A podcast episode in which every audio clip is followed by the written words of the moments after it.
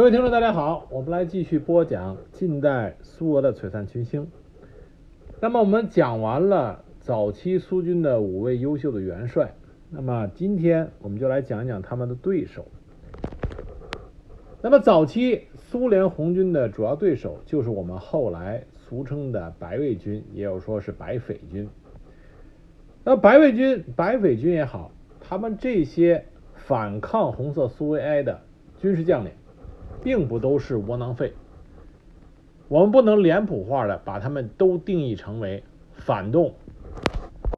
低能军事将领。恰恰相反，很多白卫军的军事将领，他都有自己的政治抱负，有着不错的军事指挥能力和部队的掌控能力。不能因为他们被红色元帅们打败，就彻底将他们否定。我们要客观公正的来评价这些白卫军的将领，因为只有公这个公正客观的评价他们的能力，才能进一步凸显出早期红色元帅他们的杰出能力。因为很多历史原因，我们中国对于白卫军的这些军事将领的理了解啊，并不全面，甚至说可以说非常的贫乏。很多人一说起白卫军，稍微了解历史的人可能能说出个高尔察克，能说出个定尼金，但再说起其他人，可能基本上就一概不知了。这是不正确的。早期红色苏维埃，他所面临的攻击是极其强烈的，外部压力也很大。这种外部压力的具体体现，就来自于与红色苏维埃政权直接交手的这些白卫军将领。白卫军将领有多位。不仅仅说只有邓尼金跟高尔察克，高尔察克知道很多人知道，是因为前一阵儿苏联啊俄罗斯拍了一部非常不错的传记电影，就是在讲高尔察克海军上将高尔察克，所以很多人呢这才知道了高尔察克的名字啊。说句题外话，这部电影拍的不错，俄罗斯比较公正客观的开始评价高尔察克，所以有兴趣的朋友可以去看一下。那么说起白卫军。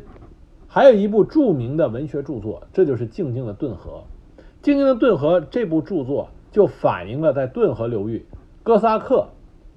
在红色苏维埃政权成立之后这段时间内整个社会的动荡。《静静的顿河》在苏联啊曾经给予过很高的评价，并且拍摄过一个史诗般的电影，就是《静静的顿河》，分上中下三部，时间很长，但是也很值得一看。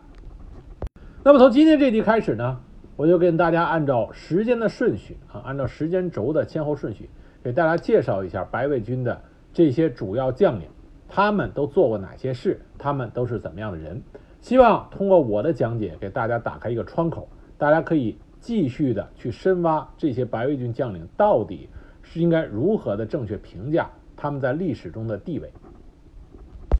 那么说起白卫军，那么首先。要提起的是，在苏维埃政权刚刚建立的时候，甚至说是在二月革命结束之后，啊，一直到十月革命，红色苏维埃政权建立这段时间，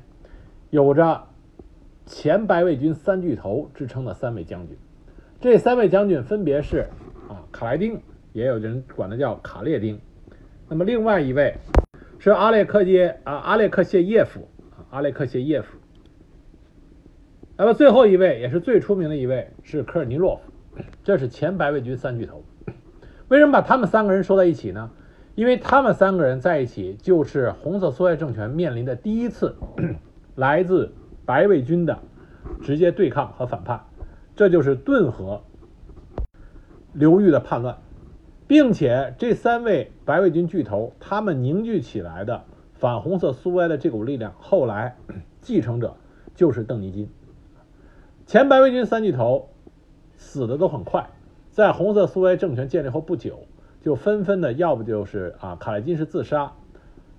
科尔尼洛夫是被炮弹打中炸死了，而阿列克谢耶夫是病死了。但是他们集结起来的这股反红色苏维埃的力量就被邓尼金继承下来，后来成为南方对红色苏维埃挑战和威胁最大的白卫军势力。那么今天我们就来讲一讲这三位初始的白卫军的创始人。我们首先讲一下三巨头里边的啊，现在现存史料最少的，就是阿列克谢耶夫。阿列克谢耶夫他的军职很高，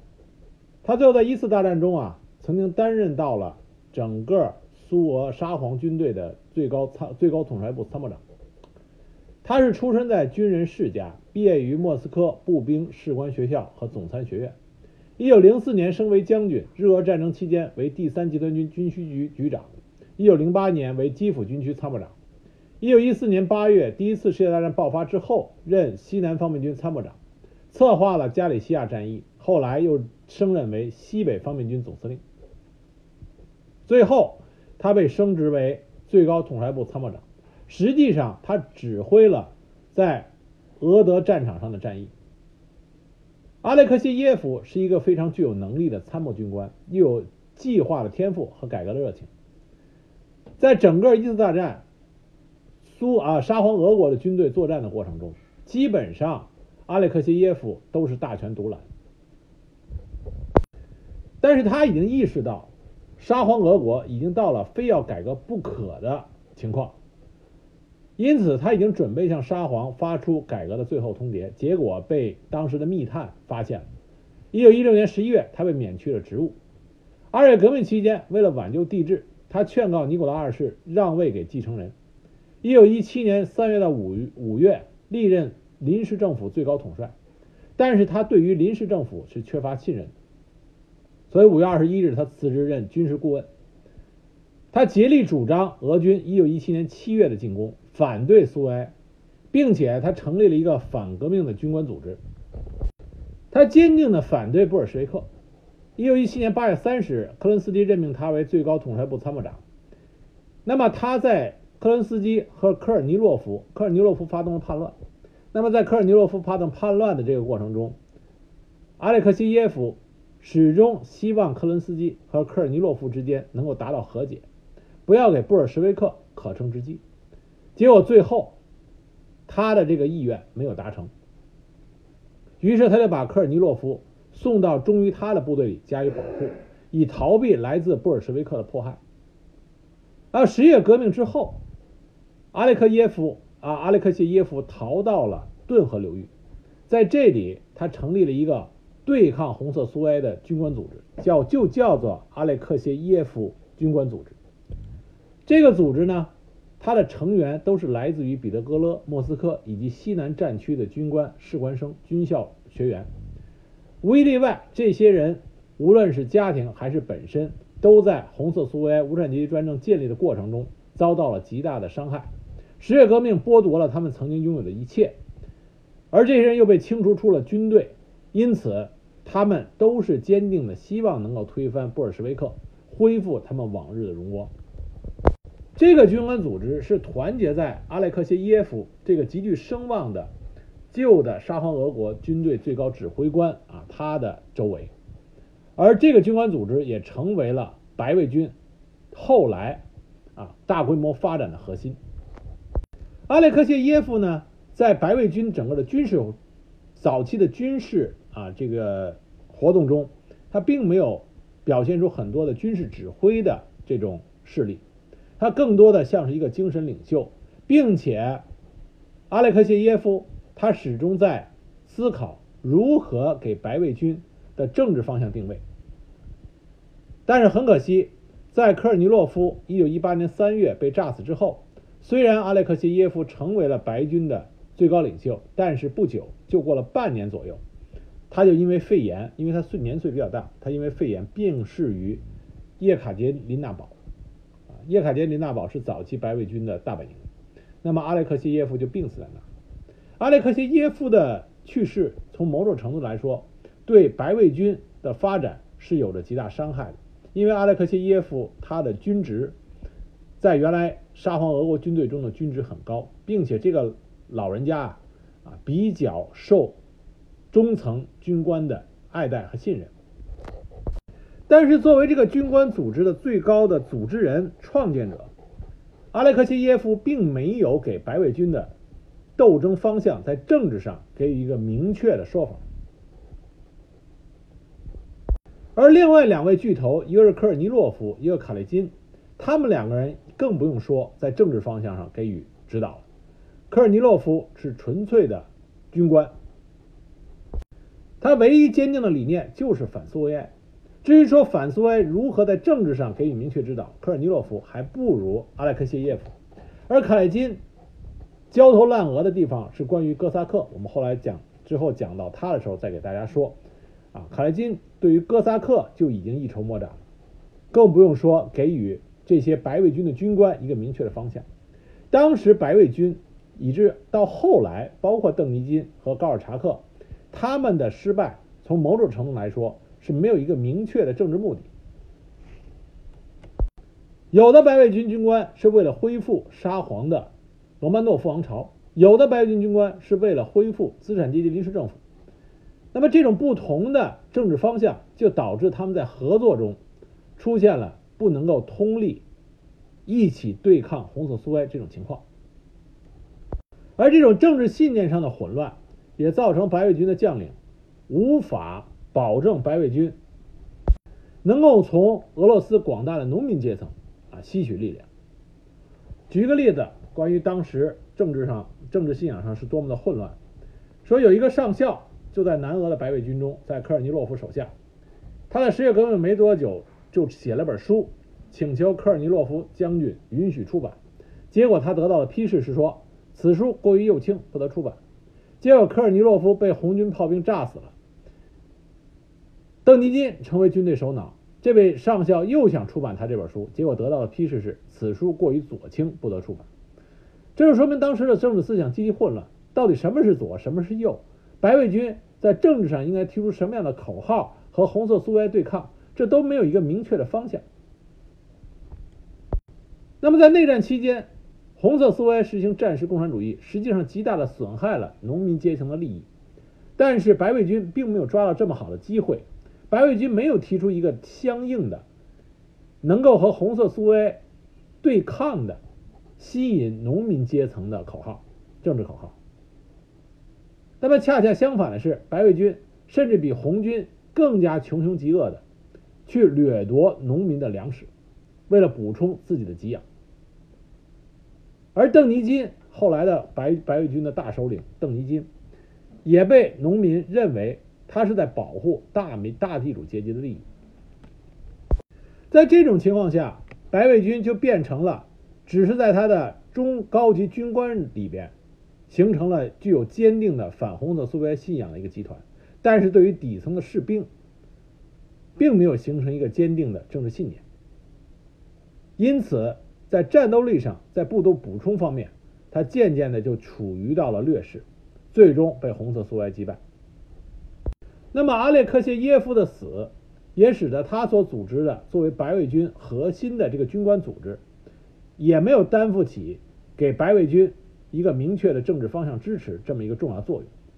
按理说，一个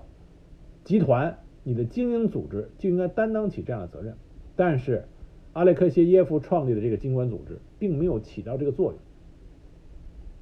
那么，我们说说另外一位将军巨头，就是卡列金，也叫卡莱丁。说卡列金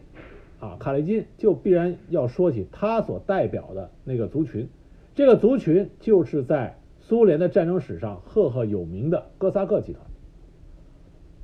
我们一说起哥萨克，就想起戴着圆顶软帽啊软毛帽，然后有着黑色的斗篷，骑着骏马，挥舞着战刀。哥萨克是在整个的俄罗斯历史上具有重要地位的一个专门的军事集团。那么在十月革命前后。啊，红色苏维埃建立、国内战争这个区间，这个期间，作为动荡的苏俄来说，哥萨克这个以战斗为生的民族或者说是社会集团，必然发产生一个重要的作用。但是从红色苏维埃正建立起的那天起，哥萨克因为它的本质就和红色苏维埃有着不可调和的矛盾。为什么这么讲呢？哥萨克当时在苏俄分为几个区域，那么第一个跳出来反对红色苏维埃的区域就是顿河哥萨克，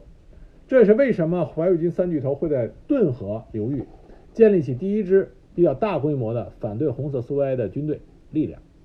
顿河哥萨克当时有着它能够滋生出反无产阶级专政的这个土壤。这里是一个由富有者、中小土地占有者阶层作为主要成分的啊这么一个地区。顿河哥萨克人群中，在十月革命前期，中农占了百分之五十一点六，富农占百分之二十三点八。这个重要的原因产生这样的一个情况，重要原因是因为哥萨克哥萨克在沙皇俄国是作为一个奇特的军事集团存在，但是它同时又是一个社会集团。因为沙皇俄国希望哥萨克在战争中出力，因此哥萨克具有繁重的军役义务，而用来交换的这个补偿，就是在土地上给予了哥萨克他独特的身份地位特权。顿河哥萨克区域啊，哥萨克占了整个农村居民的百分之四十七。但是他拥有的土地是一千一百六十万俄亩，占土地总数的百分之七十七点三。那么我们看哥萨克的这种土地占有率和人口率，我们就知道哥萨克实际上它是中都谈不上小资产阶级作为代表集团，它应该算是中资产阶级的代表集团。那么中资产阶级，它自然就和无产阶级专政是抵触的。那么在顿河流域还有其他的居民。这个居民又分两部分，一部分叫做本地农民。据统计呢，本地农民占顿河当时这个地区农民的百分之二十八点五，而土地的拥有率呢，只占总数的百分之三点八。也就是说，这一部分本地农民是处于基本上接近于无产阶级状态。那么还有一类人，这是所谓的外地人。这些外地人是由其他的地区移民到了顿河流域，因为顿河流域土地比较肥沃。那么这些外来人口基本上属于佃农或者雇农的地位。当时顿河地区有七十二点一万多外地人，其中百分之四九四十九点六的人没有庄稼地，百分之五十六点四的人没有没有耕畜啊，没有牲畜。那么也就是说，顿河流呃顿河流域这个时候。统治者是哥斯哥萨克，哥萨克属于最少是中等规模的资产阶级集团，但是他们拥有统治这一地区的武力。当苏联啊苏俄当时局势动荡的时候，哥萨克的第一个反应是要寻求自治，因为哥萨克这个集团在政治上并没有明确方向，也没有一个长远的打算。当时一个哥萨克代表，他的话，在一九一八年九月说的话，正是当时哥萨克的心态的反应。他这么说的：“他说，我们绝不放弃自己的东西，也绝不贪求于属于别人的东西。”所以说，顿河哥萨克自始至终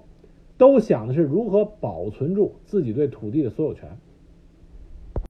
但是，哥萨克这种没有大局观、没有前瞻性，就注定了他的悲剧。他在红军和白卫军之间出现了摇摆不定。他一方面希望红色苏维埃能给他自治权，另外一方面又担心布尔什维克的这种理念会使他们丧失对土地的所有啊所有权。因此，哥萨克当时思想极其混乱。那么具体的表现就在于卡列金的悲剧。卡列金将军，他是第一次世界大战。俄罗斯的英雄，他出身于哥萨克的军人世家，他的祖父和父亲都是在沙皇俄国的军队里立下赫赫战功。从小，卡列金就被赋予了军人的天职和使命，他接受了顿河哥萨克的经典教育。他十八岁就开始服兵役，三十八岁上校，四十六岁少将。在一次世界大战期间。他所率领的骑兵师屡立战功。我们之前讲到，在一次世界大战期间，俄罗斯军队唯一的大胜啊，卢斯克突破，由布罗西洛夫指挥的俄罗斯在一战中赫赫有名的一次战例中，正是卡列金将军他所率领的骑军第八军立下了赫赫战功，俘虏了大批的敌人。因功，卡列金当时获得了由沙皇亲自颁发的勋章。根据解封的档案啊，我们可以看到，卡列金将军他的部下对他的评价很高，说他是一个勇敢的人，一个出色的组织者，一个拥有军事本能和战略才能的指挥官。他永远带着他的部队冲在最前面。但是，一个优秀的军事指挥官在红色苏维埃政权建立的前后，在政治上这种能力的缺乏，就使得卡列金无法理解这个动荡的时代到底什么才是正确的政治方向。他的老上级，也就是布罗西洛夫，后来这位老老元帅啊，成为了红色苏维埃的坚定支持者。那么，布罗西洛夫就对自己的这个爱将卡列金给予了评价。他说：“卡列卡列金，他在时代的变换中失去了信心，不了解时代的精神，这是他最后悲剧的啊这个原因。”一九一七年春天，卡列金回到了他的家乡顿河。而一九一七一七年六月十八日，顿河哥萨克。因为哥萨克像是一个松散的社会集团，他依然有各个的哥沙哥萨克啊，相当于村镇一起来选举自己的这个头人，它是选举出来的，并不是由沙皇来指定的。那么面对着当时沙皇俄国风雨飘呃风雨飘摇，那么哥萨克顿河哥萨克也在想着自己的出路，于是。哥萨克人召开了一次哥萨克大会，在这次大会上，顿河哥萨克人几乎一致的选出了卡列金作为顿河哥萨克最高领导人。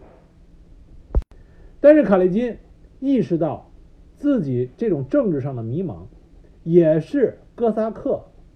这个族群当时的迷茫，所以当时卡列金说了一句非常经典的话，他说：“我以一个。”战士的名义来到了顿河，但是我可能会以带着诅咒离开这里。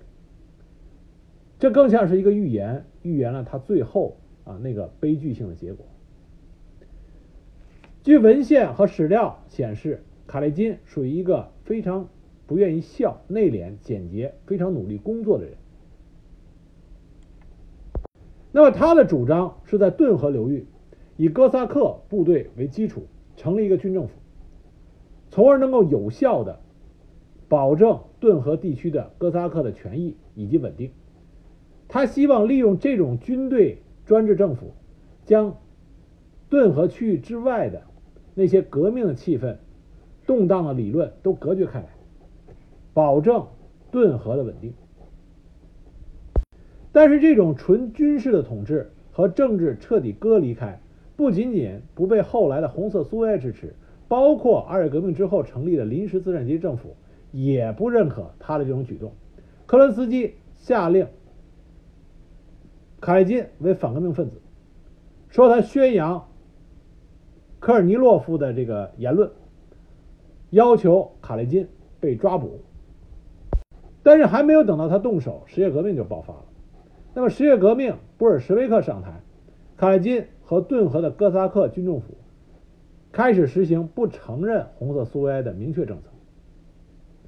卡列金当时宣布，在建立法律授权之前，军政府顿河哥萨克军政府接管了顿河的所有权利。到了十一月二日，卡列金宣布支持阿列克谢耶夫将军提出的为俄罗斯军官提供庇护所的要求。他正式和阿列克谢耶夫还有科尔尼洛夫结成了同盟，开始组建反红色苏维埃的志愿军。但是卡列金他高估了哥萨克人反对红色苏维埃的这个决心，他所和阿列克谢耶夫和科尔尼洛夫形成的这个同盟，并没有得到普通哥萨克人的支持。支持更多的是来自于上层的哥萨克人，甚至连中层的哥萨克人的支持也没有拿到。那个时候，哥萨克人普遍的观点来说，认为无论是白卫军，也就是阿列克谢耶夫这个军官组织的概念，还是红军，对哥萨克都没有益处，应该是两不相帮，战于中立。而卡列金为首的支持白卫军。的高等啊这高这个高等哥萨克人，并没有给哥萨克人一个明确的打动哥萨克这个族群的说法。相反来说，他们自认为自己的这个统御能力能够一声令下，哥萨克人就能够支持白卫军的举动。可是他们失算了。当红军对顿河区域进行进攻的时候，一线的哥萨克人放弃了武装斗争。不仅如此，并这个哥萨克哥萨克人中的布尔什维克，红色布尔什维克，却设法发动了所有可以发动的支持革命的顿河哥萨克人，成立了顿河哥萨克军事革命委员会。领头的人就是红色哥萨克的一个传奇人物，叫做米罗诺夫。而米罗诺夫率领支持并且有着坚定信念的红色哥萨克，给着卡列金支持白卫军的白色哥萨克给予了致命的打击。那么，到了一九一八年一月二十八日，卡列金发现自己已经完全失去了对哥萨克部队武装力量的任何的管辖权。他当时向哥萨克人提出了保护要求，在他的申请中啊，这个正式的信函中就提到说，战斗部队的瓦解已经达到了最后的极限，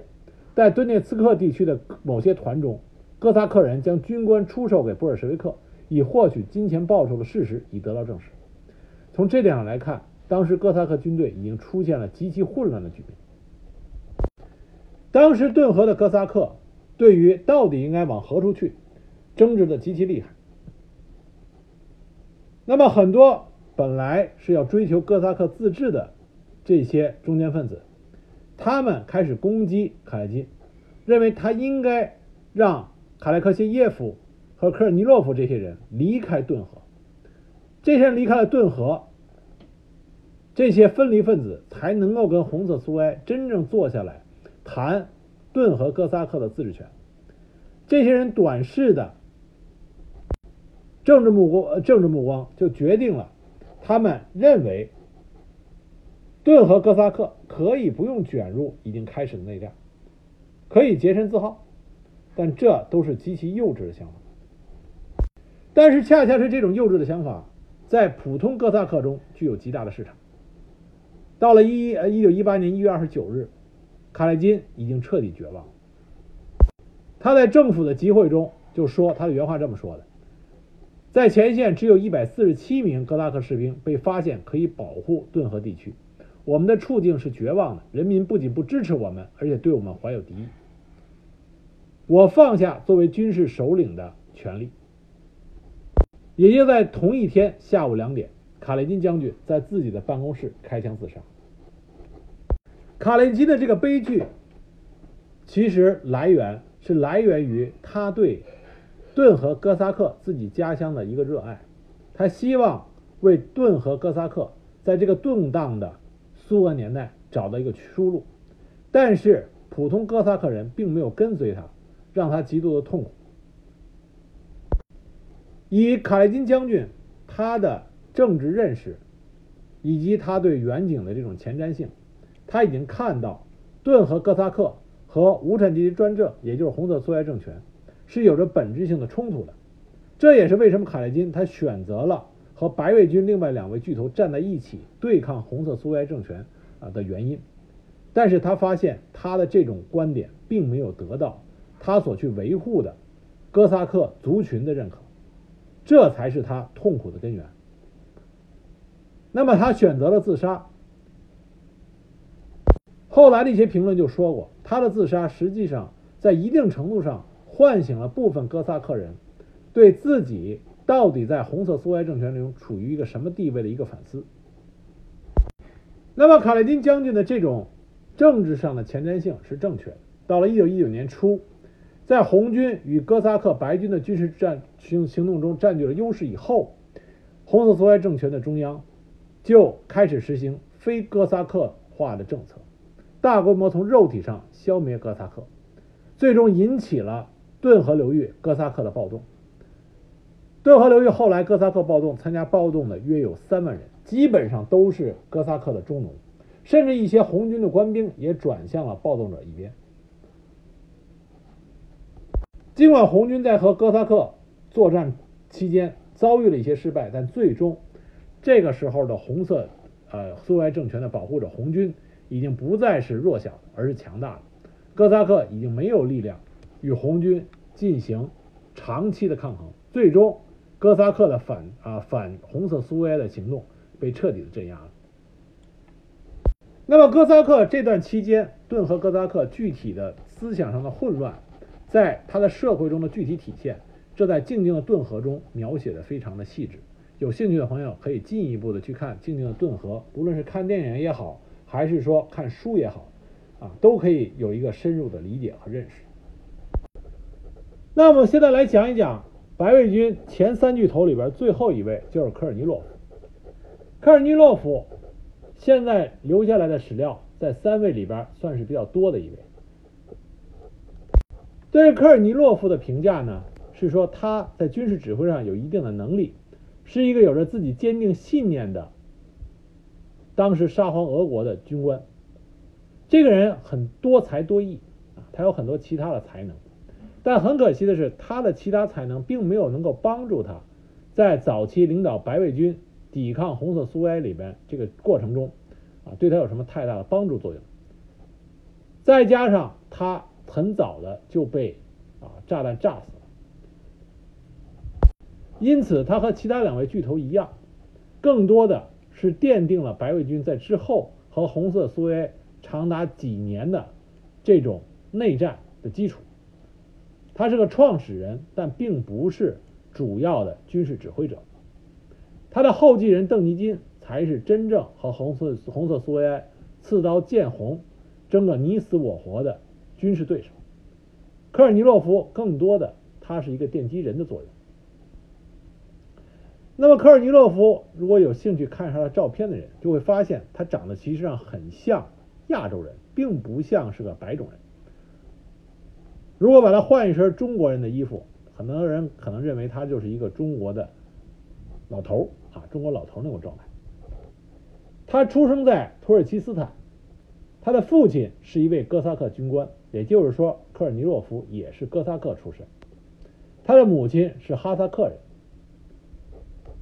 因此科尔尼洛夫他的长相更多的是从他母亲那边继承了亚洲人的一种外表特点。他的父亲是一个翻译员。所以，科尔尼洛夫从小对语言上就有很高的天赋。另外，他对文学上也有很大的兴趣，很早就开始给杂志写一些文章。但是他最大的梦想还是进入军校。后来，他进入军校学习，成绩非常优秀，各个学科都是最好的成绩。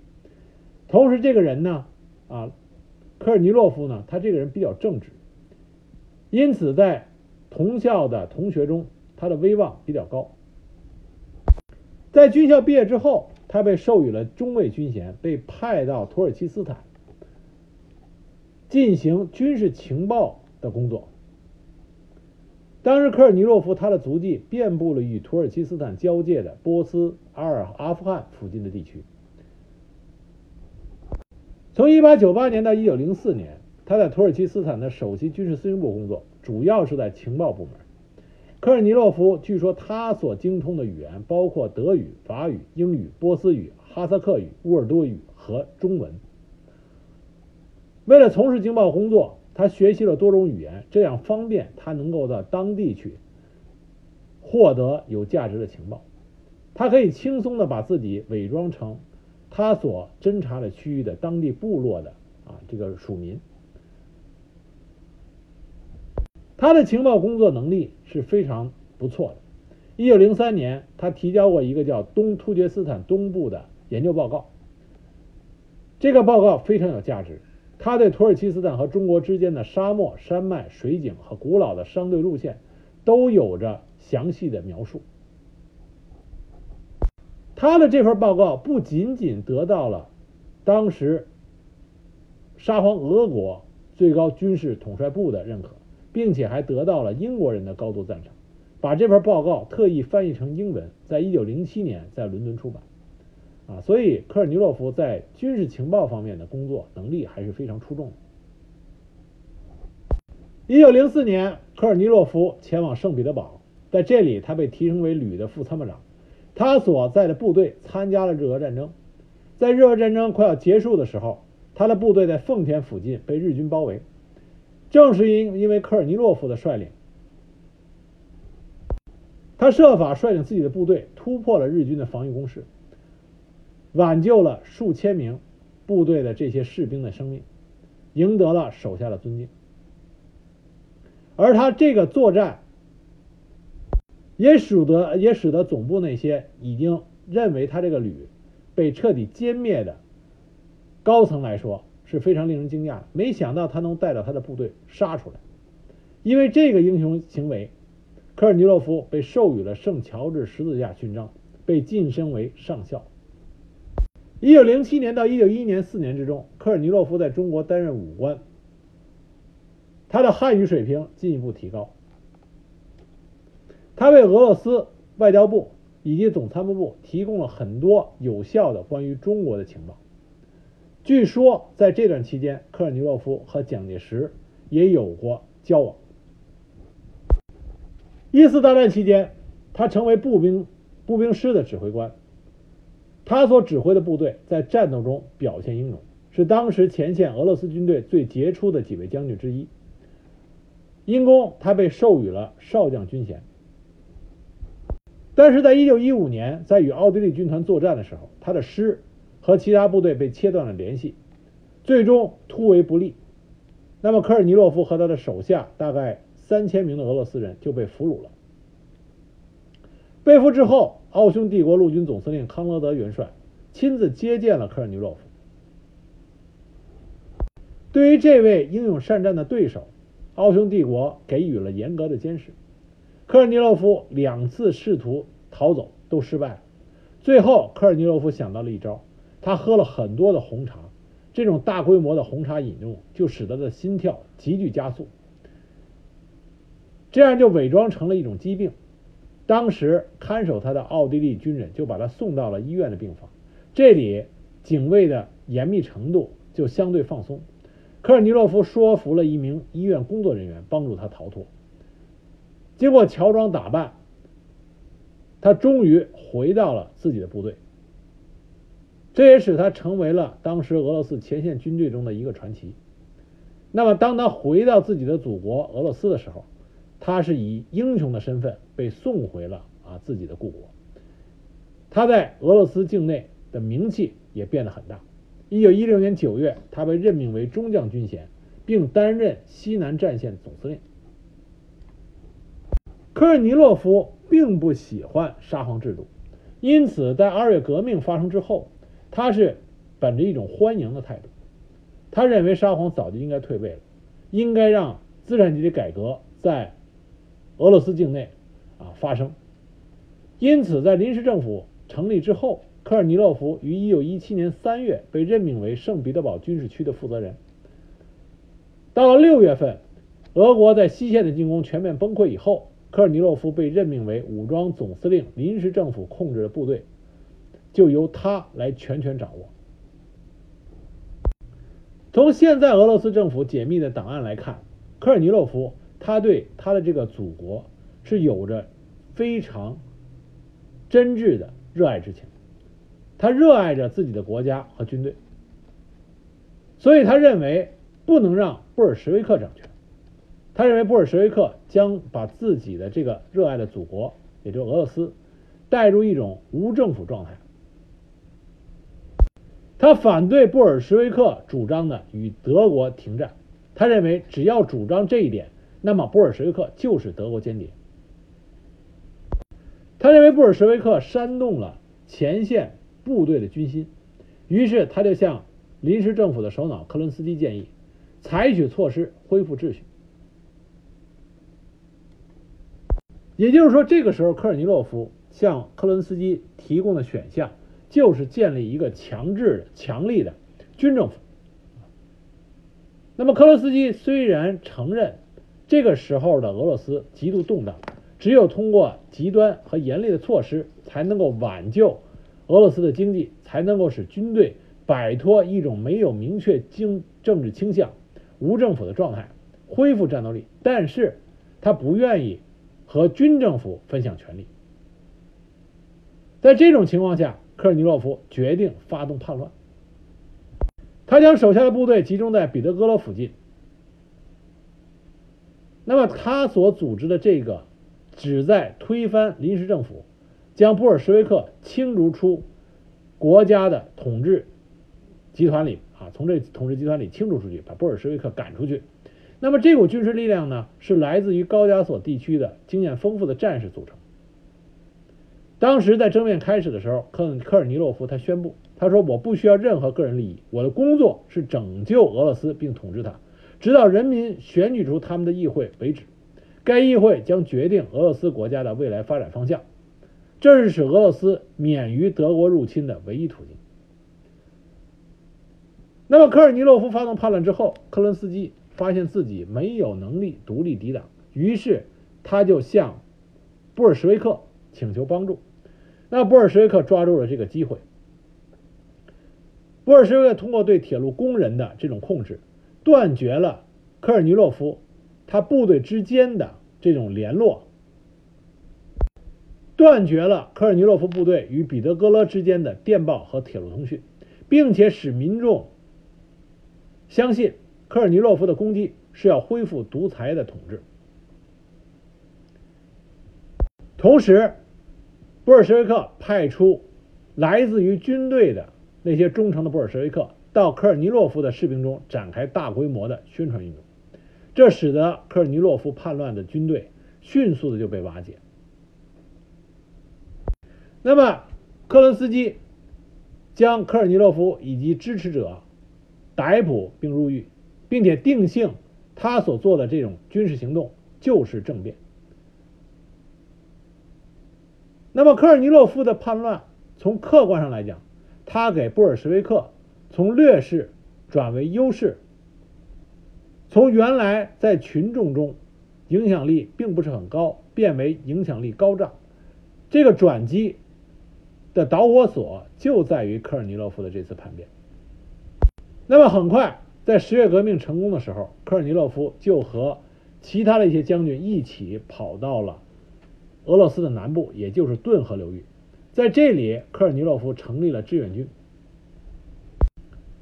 他与代表着哥萨克利益的卡列丁、卡列金，以及提供了军官组织的卡列克谢耶夫将军三人组成了三位一体。科尔尼洛夫负责指挥军事力量，也就是志愿军的军队。科尔尼洛夫认为，布尔什维克他的唯一目标就是以红色恐怖统治俄罗斯，那么唯一的对策就是要采取同样残酷的措施。所以说，从这点上来看，科尔尼洛夫并没有一个在如何实行政治统治、拉拢民心、内政管理在这方面，科尔尼洛夫并不是一个擅长的人。在军事指挥方面，他采取了极为残酷的命令，他命令不要俘虏，不要从战场上救出伤员，他认为只有这样才能和布尔什维克的红色恐怖相媲美。以恐怖来对恐怖，但是白卫军并没有明确的政治信仰和方向，在兵源上，你没有正确的政治信仰和方向，你就不能够说服作为人口大多数的农民阶级参与到白卫军的战斗中。这和红军所做的事情恰恰相反。那么在哥萨克。顿河的哥萨克选择了支持红色苏维埃，支持布尔什维克之后，卡列金将军自杀。这个时候，科尔尼洛夫发现自己必须带领着他的志愿军与布尔什维克独立作战，他的力量还极其薄弱。这种情况下，科尔尼洛夫决定率领他的志愿军去更南部的库班，与那里反抗红色苏维埃的部队联合。这就是在白卫军历史上非常著名的兵三月行军。他们是沿着俄罗斯南部的冬季草原，到达了叶卡捷琳娜，呃，叶卡叶卡捷琳娜堡市。这个行军整整走了长达一个月，是在寒冷的冰面上，啊，穿过寒冷的河河上结冰的冰面，以及俄罗斯严冬的草原。那么这一个月是极其艰苦的，天寒地冻。但是这个事件就反映出，当时反对红色苏维埃的这群白卫军也是具有坚定的信念，否则不可能完成这一个艰苦的旅程。但凡经过冰三月过程，最后到达了叶卡捷琳娜堡的白卫军，都成为后来在邓尼金部队里边反抗红色苏维埃的中坚力量。那么，在一九一八年四月十日到达了叶卡捷琳娜堡附近以后，科尔尼洛夫就和其他的白卫军部队联合，准备对红色苏维埃布尔什维克军队发动进攻。但可惜的是，在和红色的布尔什维克军队军队进行作战之后的第七天，也就是四月十三日的早晨，一颗炮弹打中了科尔尼洛夫所在的农舍，他当时就被炸死了。那他的战友们就把他埋在了附近的村庄。后来布尔什维克发现了这个坟墓，那么。发现坟墓的布尔什维克指挥官害怕科尔尼洛夫在民众中的声望，使得有追随者来敬啊，这来这个拜祭这位将军，因此就把他的尸体从坟墓里挖掘出来，并且在广场上示众以后，将这个尸体啊就烧掉了，并且把他的骨灰散落在了城市外边的广袤的草原中。随着现在俄罗斯很多档案以及对于白卫军历史的一些客观公正的评价渐渐的多起来以后，我们可以看到科尔尼洛夫在俄罗斯对他的评价里边还是相当的高的，因为科尔尼洛夫在他整个的人生履历中，并没有太多为他个人的利益、个人私心着想的部分，他更多的是坚定着他认为俄罗斯正确的政治方向。为了他这个坚定的信念，在付出自己的努力，甚至最后他的生命。从这点上来说，他是一个值得尊敬的将军。后来继承他的事业的这个后来著名的白卫军领袖邓尼金，就对科尔尼洛夫评价很高。邓尼认为，正是因为有科尔尼洛夫挺身而出，建立起俄国南部的白色啊白卫军志愿部队。志愿军这个武装，才为后来的白卫军大规模的和红色苏维埃进行抗衡提供了基础。那我们来客观的评价一下科尔尼洛夫，他具有坚定的政治信仰，啊，具有坚定的信念，为了俄罗斯能够按照他认为正确的方向进行行动，他甘愿奉献出自己的一切，这是值得佩服的。但是从具体能力上来说，他并没有给出一个明确的政治方向，他也没有办法提出一个能够让俄罗斯民众跟随他的政治口号，这是他的缺点和他的短处。在部队的掌控能力和军事指挥能力上，他对军官的掌控还是不错的，但是对于具体部队如何能够使得白卫军。能够比红军更快的迅速壮大，他并没有起到一个军事领袖所应该有的能力和前瞻性。这不仅仅是他的短板，也是后来白卫军其他将领的短板。你不能够发动俄罗斯的农民阶层，你最终，即使你取得了一系列的局部胜利，但是最终你是没有办法和发动了农民阶层。可以得到迅速大规模的兵员补充的红军相抗衡。我们在讲后边的白卫军的军事将领中就会提到啊类似的情况。那我们今天讲了，在红色苏维埃建立之后初期，顿河流域诞生的白卫军三巨头，他们组织起第一个大规模的对抗红色苏维埃的军事集团，为后来邓尼金白卫军集团奠定了基础。那么这三位